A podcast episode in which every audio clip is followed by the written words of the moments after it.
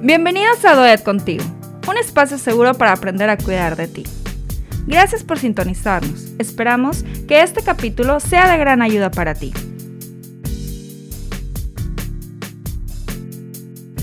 Yo soy Karen Ordaz, psicóloga de la preparatoria UDEM, y me acompaña mi compañero Oscar Leal.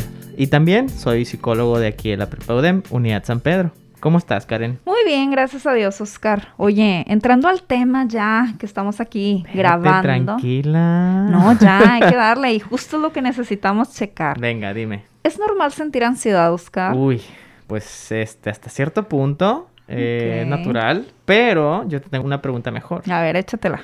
Eh, ¿Se puede dejar de sentir estrés? Eso lo vamos a ver más adelante, ¿verdad? Es por eso que el día de hoy estamos aquí, para platicar sobre este tema tan importante, ¿sí?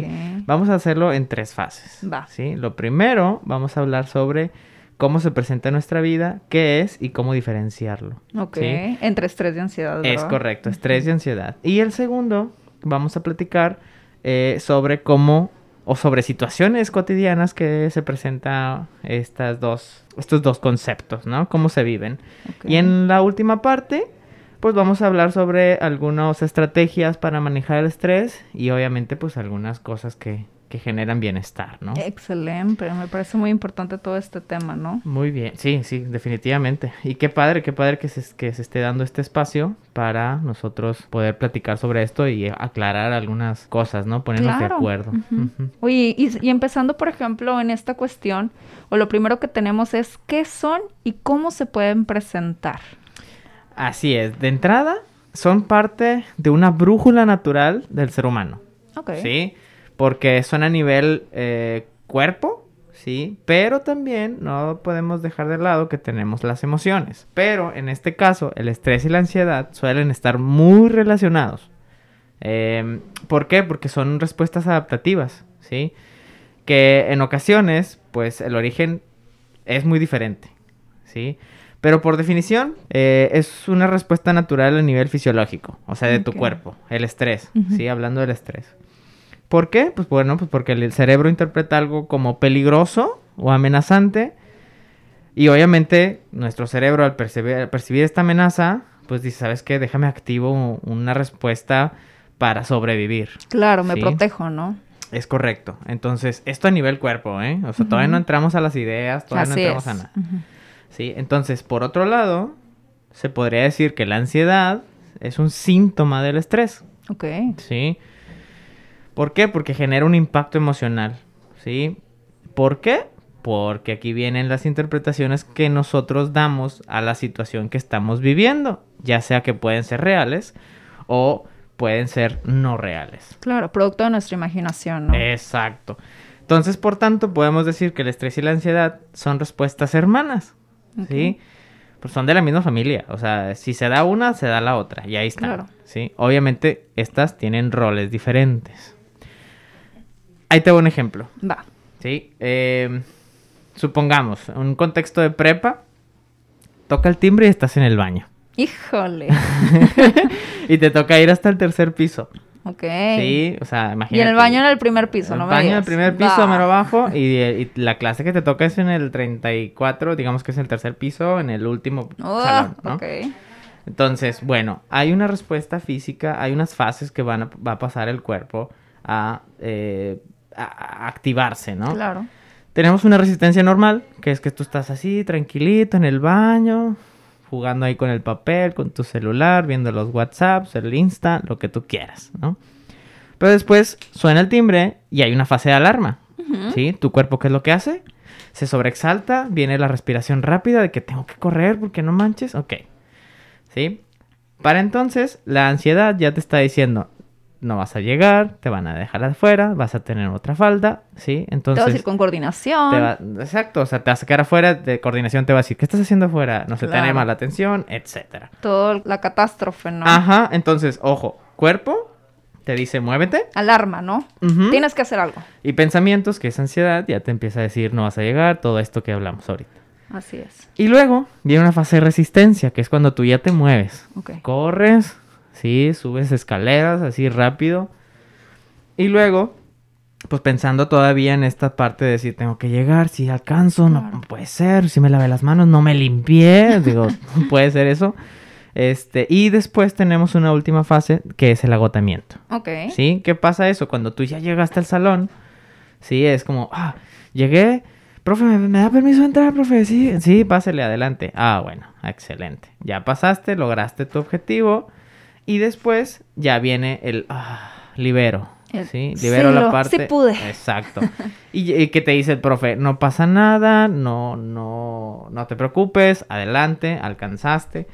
Y posteriormente a esto, pues ya vienen los pensamientos también que algunos pueden ser de protección, de lo lograste, no pasa nada. O, chin, pero no hice la tarea, o mejor me hubiera quedado fuera, no sé, todo este Claro. tipo de cosas. Entonces, tenemos estas dos partes. La cuestión física, que te activa, y la cuestión eh, de pensamientos. Exacto.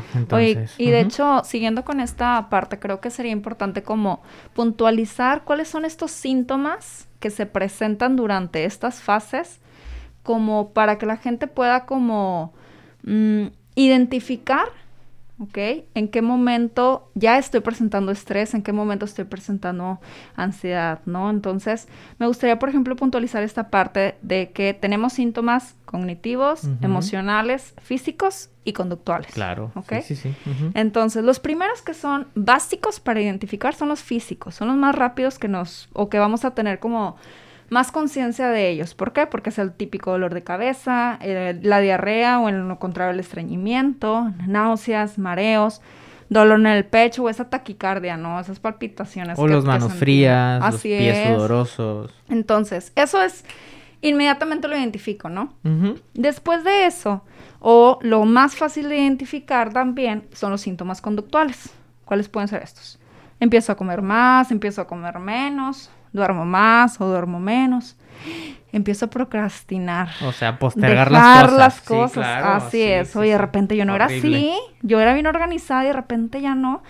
Empiezo a morderme las uñas o a tartamudear ah, ah, o a hablar atropellado, ¿no? Que siento que o demasiado rápido, entonces Sí, o como la del ejemplo, respira rápido. Así es. Entonces, esto es, algo me está pasando, no necesito actuar. Entonces, tenemos después los síntomas emocionales, que también son un poquito más fáciles de identificar, que es cambio de humor, o todo el tiempo estoy irritable, tengo pérdida de la energía, pesimista, que todo el tiempo me siento así como que súper cansado o algo, y la baja autoestima, ¿no? Me veo al espejo y no me gusta, o, ay, ahora estoy gorda y empiezo a criticarme. O que seas más explosiva o También, explosivo. así es, o sea, Baja cambio. tolerancia a la frustración, sobre todo. Sí, y es de repente, o sea, no estaba así, de repente empiezo a ver que estoy así. Exacto. Y por último, tenemos los síntomas cognitivos, que es algo que tú mencionabas mucho, ¿no? Esta parte de catastrófica, o sea, tengo, puedo llegar a tener eh, lo que es vulnerabilidad a las críticas, un bloqueo mental de no saber qué hacer, no me puedo concentrar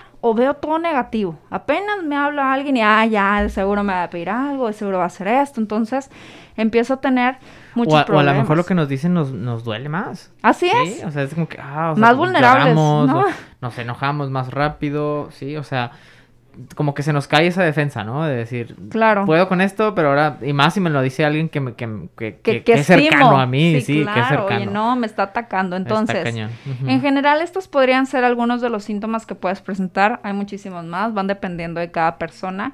Y obviamente tenemos que recordar que todas estas son respuestas naturales, tal como tú lo mencionabas, porque nos ayudan a qué? A activarnos, a funcionar mejor.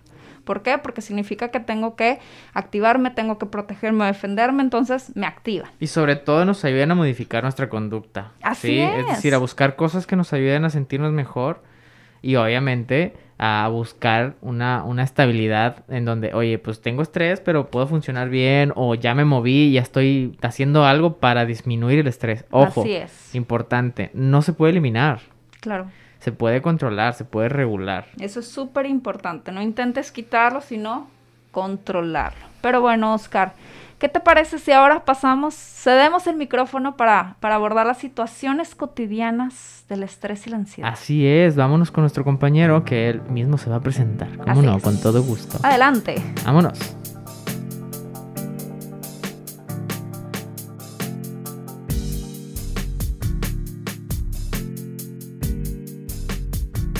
Buenos días a todos, eh, yo soy Andrés Vadillo, psicólogo de tercer año y estoy muy emocionado por estar grabando esta parte, este segundo bloque del podcast.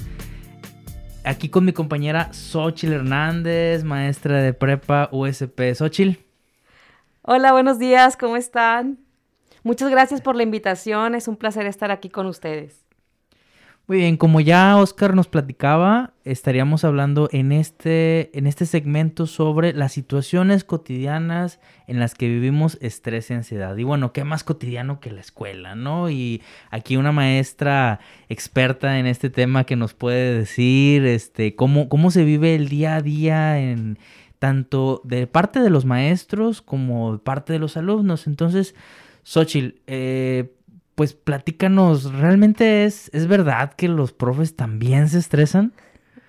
Claro que es verdad que nos estresamos. A veces pareciera que no, porque normalmente actuamos muy estoicamente frente a los alumnos, pero, pero sí, nos estresamos por muchas cosas. Hay muchos factores últimamente que nos estresan.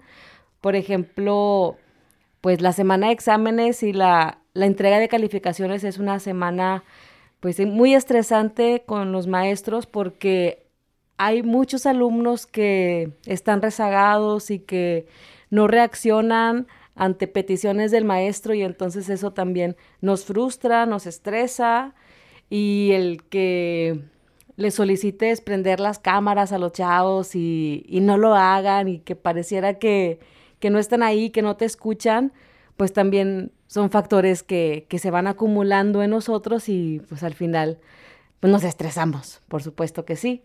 Además de todas las, las situaciones cotidianas de nuestra vida, porque no nada más somos maestros, también somos hijos, somos parejas, o sea, hay muchos factores de la vida que, que nos estresan, aunque en el salón de clases pues, pues des tu mejor versión y tal vez pues no evidenciamos que estamos estresados, pero pues sí, también hay muchos factores que nos estresan. Claro, sí, sí, definitivamente un maestro no deja de ser persona, pero a lo mejor adelantándome un poquito a la siguiente sección, eh, cuéntame, Xochitl, ¿cómo, ¿cómo, tú este, en lo particular haces como para liberarte o para desestresarte de este estrés que, bueno, pues es cotidiano, ¿no? Es el, se vive constantemente. Pues mira, normalmente yo... Eh, trato de siempre ver las cosas positivas. O sea, hay muchas cosas negativas, por supuesto, no todo es maravilloso, pero siempre hay como una lucecita que, que me ayuda a mí a, a, guiarme y también a como a, a poner guías en mi camino para ir desestresándome ver las cosas positivas, respirar, como darme un tiempo de, de liberación de, de, energía negativa. O siempre trato de darme mis momentos de, de desahogo, de desestrés, en donde ya no me preocupo por, por lo que no puedo, o sea, por lo que no está en mí, sino acciono lo que está en mí, ¿no? Hago cosas conmigo para poder avanzar. Claro, muchas gracias. Eh, y sí, sí, entiendo esta parte, ¿no? E incluso ya los que tenemos un poquito de experiencia, un poquito de camino recorrido, podemos decir, bueno, pues no es tan malo, no es tan grave, no es tan catastrófico, ¿no? Pero pues, ¿qué pasa con estos alumnos que apenas van en esta, en, en la flor de su juventud y creen que si algo se equivocan, este, el mundo se acaba, ¿no? Entonces, tú, en tu experiencia como titular, cuéntame, ¿cómo, cómo notas que es esta, este efecto de un mal manejo del estrés en, los alumnos? Sobre todo veo alumnos eh, deprimidos, o sea, que piensan que ya todo está mal, que no pueden solucionar nada, que ven solo oscuridad y entonces eso los sumerge en un, en un estado de depresión fuerte más últimamente con la pandemia creo que ha desencadenado mucho más fuerte las, las reacciones. Veo alumnos desconcentrados, que no pueden eh, prestar atención a las clases, que no entienden la información, por más veces que, que se las expliques como que están ciclados en, en lo malo y ya no, no pueden accionar. Eh, también veo alumnos que no pueden conciliar el sueño, o sea, que, que no tienen un control de, de su sueño y que están despiertos en la madrugada y están dormidos en la mañana, entonces como que ha descontrolado esas, esas rutinas de sueño y alumnos que pues que no se cuidan físicamente, que no se cuidan en su alimentación, o sea, que, que en general están descuidados porque pues ya todo para ellos es, es malo. Claro, vemos de todo, ¿no? Este, tanto desde el que no, no va a dejarse que estas cosas este, lo, lo venzan, pero también estos que, bueno, pues se sienten que ya están dados por vencidos. Entonces, hay, hay de todo en esta, en estas expresiones del estrés y la ansiedad en, nosotros como maestros y también en, nuestros alumnos. Entonces, bueno, yo, yo estaría hablando ahorita de, de, de, varios puntos, estaría rescatando algunos puntos de los que tú mencionaste. Este, y sobre todo para quienes nos escuchan puedan tener a lo mejor una... Eh, responderles una pregunta que nos suelen hacer, ¿no? Hay diferentes tipos de estrés y de ansiedad. Habrá que decir que sí tal vez no les van a sonar tan, este, tan conocidos, estas etiquetas no son como que tan usuales, pero a lo mejor pueden sentirse un poquito familiarizados con esto. De principio, yo podría decir, bueno, hay una, se, da una sobreactivación natural, ¿no? Que ya en, el, en el, la sección anterior decíamos, el estrés es sobre todo una sobreactivación. Es esta brújula de, nuestra vida. Entonces, por ejemplo, en este momento, pues estoy hablando este, para un podcast y me siento un poquito así como inquieto, pero pues me está moviendo a hacer las cosas, ¿no? Este, sé que esto va a terminar, sé que eh, me está yendo bien, sé que tengo cierta claridad hacia, hacia lo, que, lo que espero de este podcast, entonces podríamos decir que es un estrés sano. ¿No? Eh, incluso pueden escuchar este término, el euestrés. El euestrés es un estrés positivo que nos mueve a hacer las cosas. A lo mejor alguno de ustedes, y Xochitl, aquí te pregunto, eh, que pueden decir, es que yo trabajo mejor bajo presión. ¿Tú eres de las que trabaja mejor bajo presión? Definitivamente, siempre que, que estamos a punto de entrar a calificaciones, ese es mi motivante. O sea, al principio sientes como que, ah, no puedo, no puedo con tanto que revisar, pero al final me activa, me, hace trabajar y trabajo bien. Entonces sí podría ser de esas. Entonces estamos familiarizados también con este estrés, ¿no? No es como este estrés en donde nos arrancamos el pelo y en donde estamos tomando 10 cafés al día, sino este estrés en donde avanzamos con lo que nos toca. Entonces ese es uno primero, ¿no? Una, una sobreactivación natural. Una segunda que podremos decir, una aguda. Vamos a poner un ejemplo ya más para los alumnos. En una clase se me dice que se me va a poner una deshonestidad académica, con lo, que, lo, difícil que es que nos pongan una deshonestidad académica, ¿no? Es en una actividad que tiene mucho valor, en donde probablemente yo repruebe la materia, y si repruebo la materia puede que esté en riesgo mi beca. Entonces mi estrés va a subir enormemente al punto que a lo mejor, muy probablemente vaya a tener una crisis. ¿Por qué? Porque sobrepasa nuestras capacidades de afrontamiento. ¿Sí? Entonces ahí estamos ahí haciendo esta, esta diferenciación. Es algo que me sobrepasa. Luego una siguiente que podríamos pensar es una sobreactivación crónica, es decir, más prolongada en el tiempo. Es esta, por ejemplo, esta fase final del semestre, en donde estamos viendo que hay trabajo tras trabajo, revisión tras revisión, hay este, los chicos de quinto, que, que tú eres su titular, bueno, pues ya están empezando a, a postularse para, para la universidad, ya están teniendo trámites, entonces parece que em, terminan una y empieza otra. Entonces eh, hay, hay, muchas cosas que hacer y nos sentimos desgastados. Y tú lo decías, tan desgastados nos sentimos que pues nos dan ganas de tirar la toalla, de ya no seguir, ¿no? Eh, entonces este desgaste es una propensión a una crisis también. Y hay que también tenerla en cuenta. Y hay veces en donde uno puede decir, y a lo mejor alguien se puede identificar con estas frases, con tantas cosas ya no pude con eso, no tengo tiempo para mí, la escuela me absorbe, no puedo cambiar nada de mi situación actual y yo solo puedo aguantarme.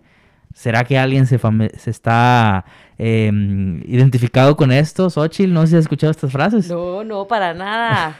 no, sí, la verdad es que que sí he escuchado muchas veces las frases, yo también en algún momento las he dicho, pero creo que lo importante es como buscar la ayuda para poder salir de ese, de ese estado crónico.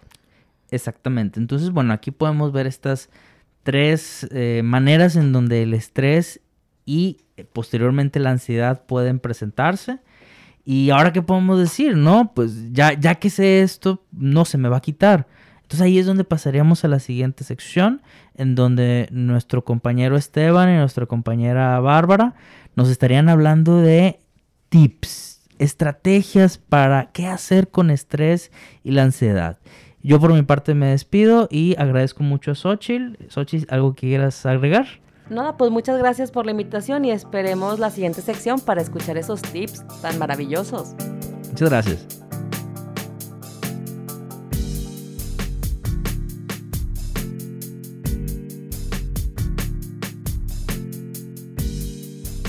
Muchas gracias Andrés por concedernos la palabra. Estamos aquí mi compañera Bárbara y un servidor Esteban Torres. Vamos a estar compartiendo y, dándole seguimiento a este tema que tan interesante que nos han estado compartiendo. Bárbara, ¿te quieres presentar? Claro, es un gusto poder compartir este espacio y seguir compartiendo esta información tan importante y necesaria que cada uno necesitamos conocer. Muy bien. Y bueno, para seguir eh, con la pauta del tema y tratando de, referirlo más a esos aspectos que, nos van a ayudar a reconocer cómo poder manejar estas situaciones de las que ya nos han hablado. estas situaciones que detonan en nosotros estrés o ansiedad.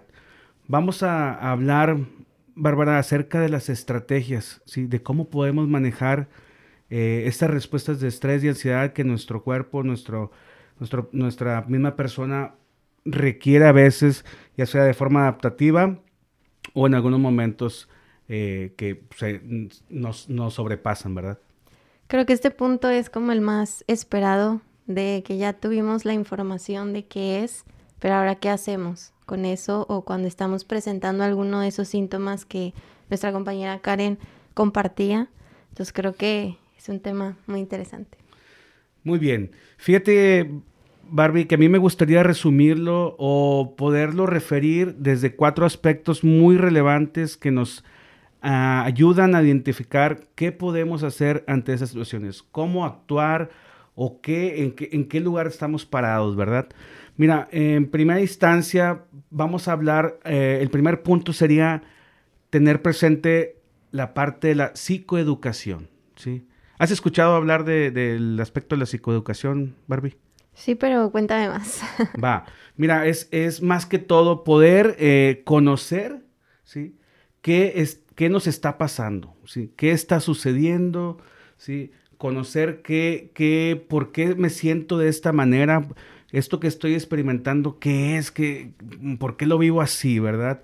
Cuando logramos tener claro, ¿sí? Y reconocer que esto que vivo tiene un nombre, tiene un apellido y, bueno, no es algo que esté este, exclusivamente eh, viviendo yo nada más. Cuando logramos reconocer que, hay y, entendamos qué hay detrás de esto, pues de entrada ya hay mucha de nuestra inquietud, de nuestra eh, eh, preocupación empieza a disminuir. Es como saber por dónde vamos, ¿verdad?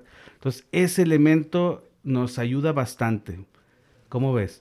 Creo que es una parte de mucho autoconocimiento. Te vas conociendo cuándo llega, cuándo no. Pero así mismo, como dicen, vas a conocer al, al enemigo, si así lo estás viendo de esta manera, para saber por dónde comenzar, por dónde atacar, cómo entender qué está sucediendo. Excelente, es como tener la brújula, ¿no? El mapa de dónde estoy, hacia, dónde, voy y, y, por qué pasa esto, ¿verdad? Eso nos va, nos va haciendo ganar, ganar terreno. Fíjate, y el otro punto, el siguiente punto sería, bueno, y si logro identificar a través del conocimiento de, estos síntomas de los que hablaban, si logro identificar que, me está pasando algo a mí de esto, o sea, ¿qué, tendría que hacer? O sea, ¿a dónde me dirijo? ¿Qué hago? ¿Con quién? ¿Con quién voy? ¿Sí? Y está la parte que es la psicoterapia, ¿sí? La psicoterapia es, es como eh, la posibilidad de acercarnos a un espacio donde podamos ser atendidos por un profesional ¿sí? que conoce estas situaciones y que nos puede brindar un tratamiento, ¿sí? nos puede acompañar para poder encontrar las mejores estrategias que nos ayuden, ¿sí? A sanar, que nos ayuden a resolver, que nos ayuden a identificar, analizar qué está pasando y qué está detonando estos estados en mi vida. Creo que a veces sentimos que tenemos las suficientes herramientas para poder con esto y a veces sí, sí lo tenemos, pero en otras ocasiones necesitamos este apoyo y este punto de vista desde fuera que nos puede ir guiando en este camino que vamos llevando. Entonces creo que la psicoterapia es fundamental para poder mejorar, para poder aprender a conocernos y saber cómo lidiar con esta situación y obviamente encontrar nuevas estrategias, nuevas formas de afrontar lo que sucede ante los cambios que la vida nos va presentando constantemente. Sí, porque habrá cosas que nosotros podamos lidiar con ellas, ¿verdad? Con ciertas estrategias que ya hemos, que ya hayamos aplicado, pero también debemos reconocer cuándo esto ya nos está sobrepasando y levantar la mano, ¿sí? Eh, pedir ayuda no está, no es algo que, que, que debamos de ver este, de una manera que, que eh, a veces está como etiquetado, ¿verdad? De, de, no, ay, ¿cómo vas a ir al psicólogo esto?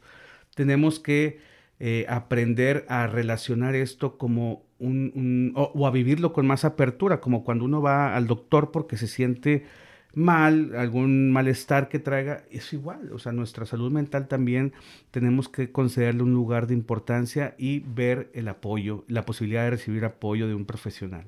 Y creo que aquí es importante no solamente ir cuando ya tenemos el agua hasta el cuello, sino tratar de trabajar esta parte preventiva.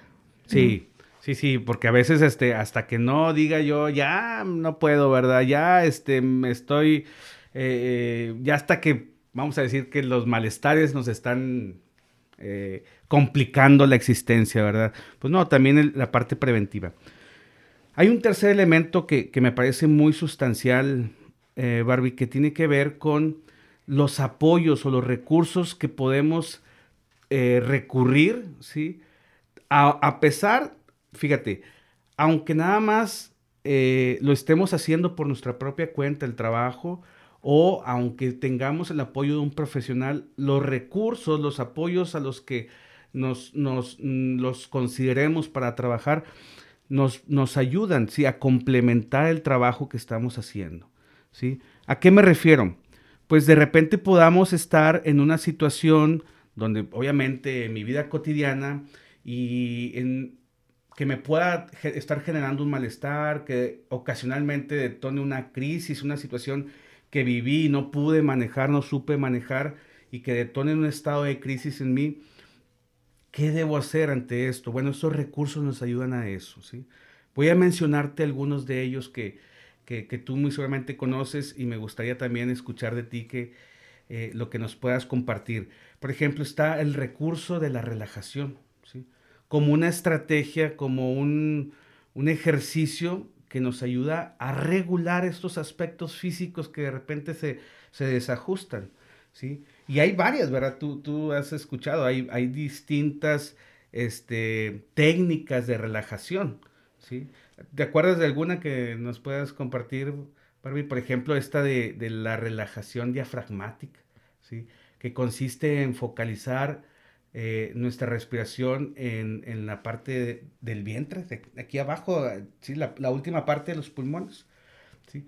Donde activemos eh, el, diafragma y eso nos permita generar una mejor regulación de nuestros estados.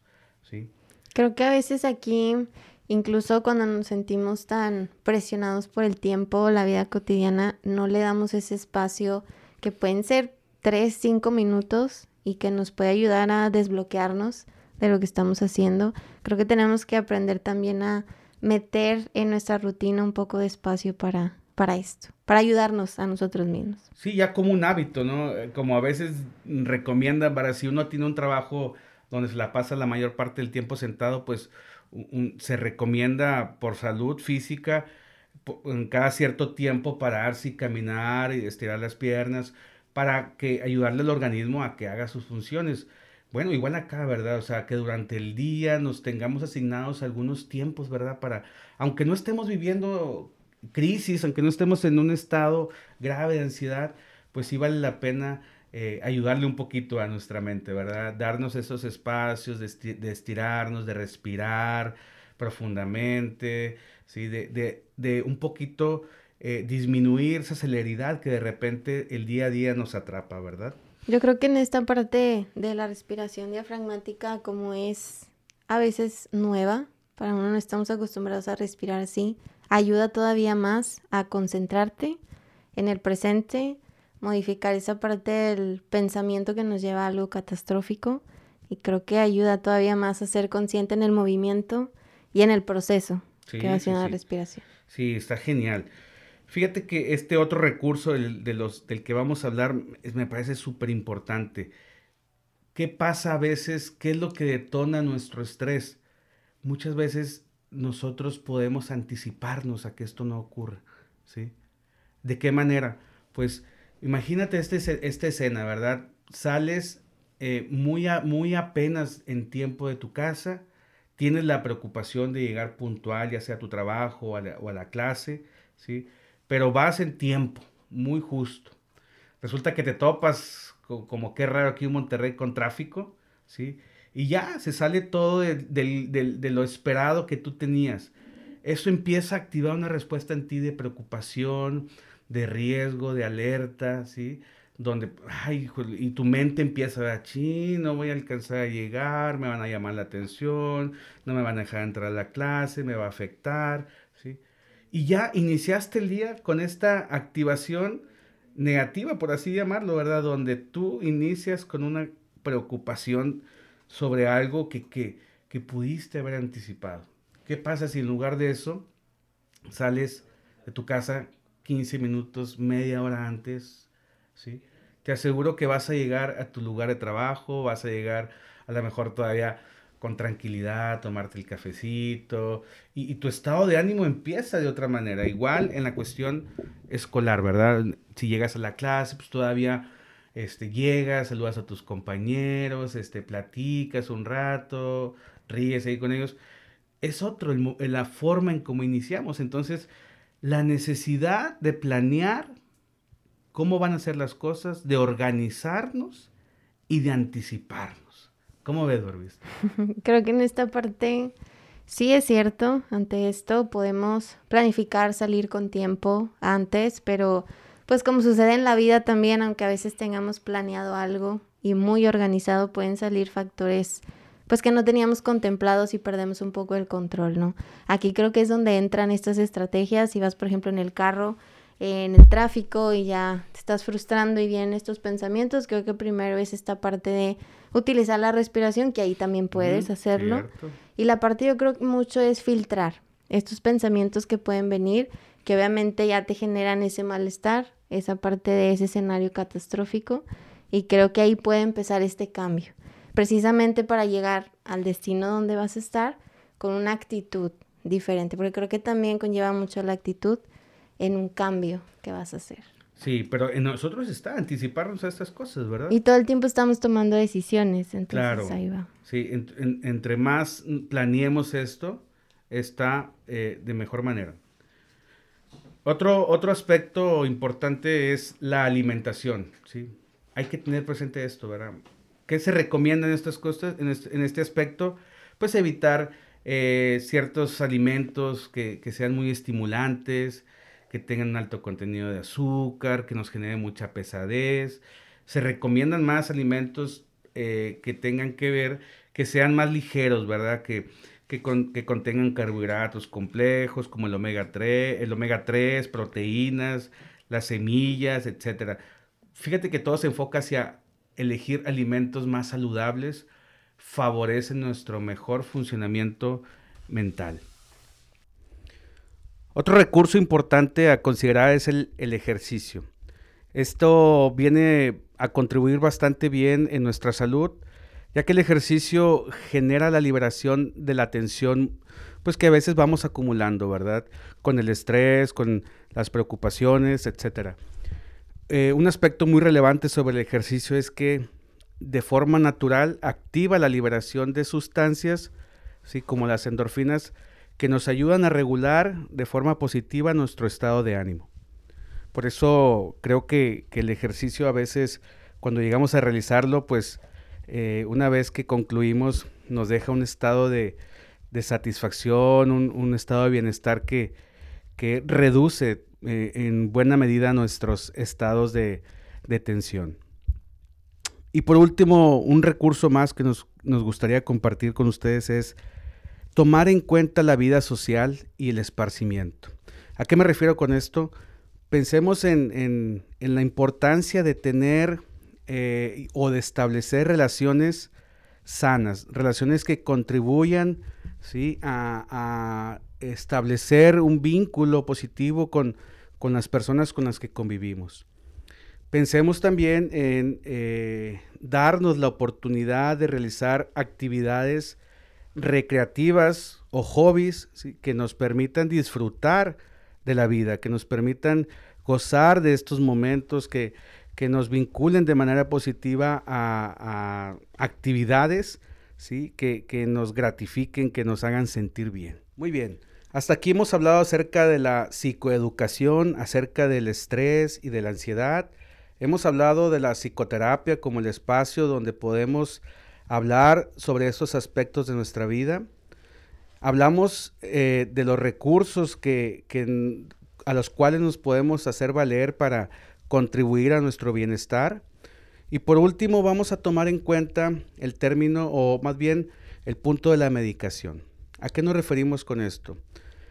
Habrá algunas situaciones muy puntuales, muy particulares, donde el estado de ansiedad al que se ha llegado, la intensidad con la que se están viviendo los síntomas eh, o los malestares, ¿sí? que de alguna manera empiecen a interferir en nuestro funcionamiento habitual de nuestro día a día, que, interfiera con mi funcionamiento eh, para llevar a cabo mis, mis clases, poderme presentar a, mi área de trabajo, ya que, que, interfieran de forma significativa en nuestro funcionamiento, vale la pena eh, considerar y una vez que, que, así lo haga valer eh, el especialista que, que nos esté dando acompañamiento, eh, considerar eh, hacer una referencia o tomar en cuenta eh, el acercamiento a un especialista, en este caso un psiquiatra que valore la posibilidad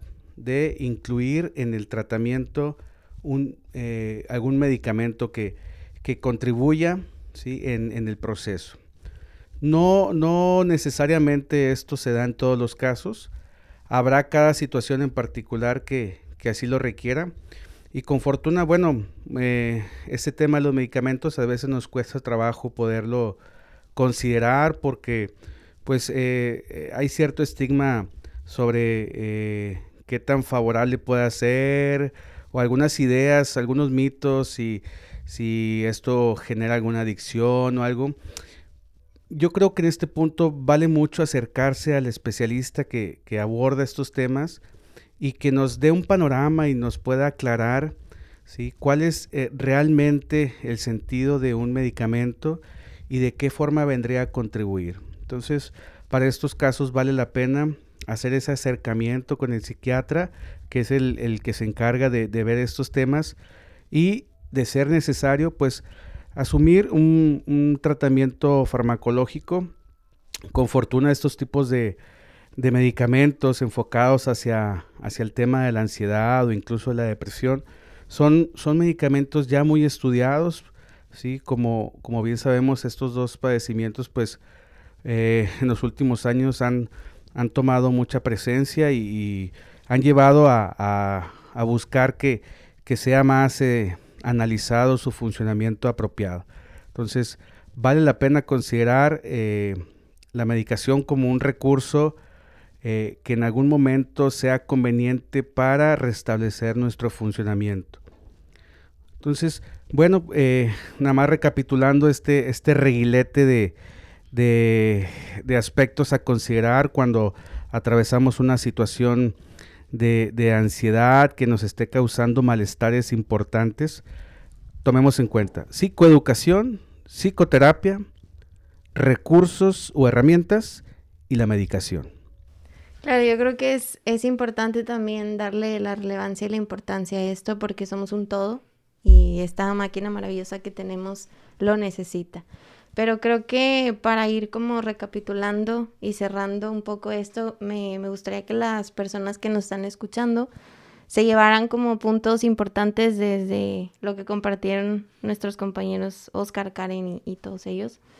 Que bueno, obviamente las sensaciones de estrés y ansiedad pues tiene que ver mucho con la percepción que nosotros le demos. Sabemos que cada uno de nosotros es un mundo diferente y por lo tanto vemos las cosas de manera diferente.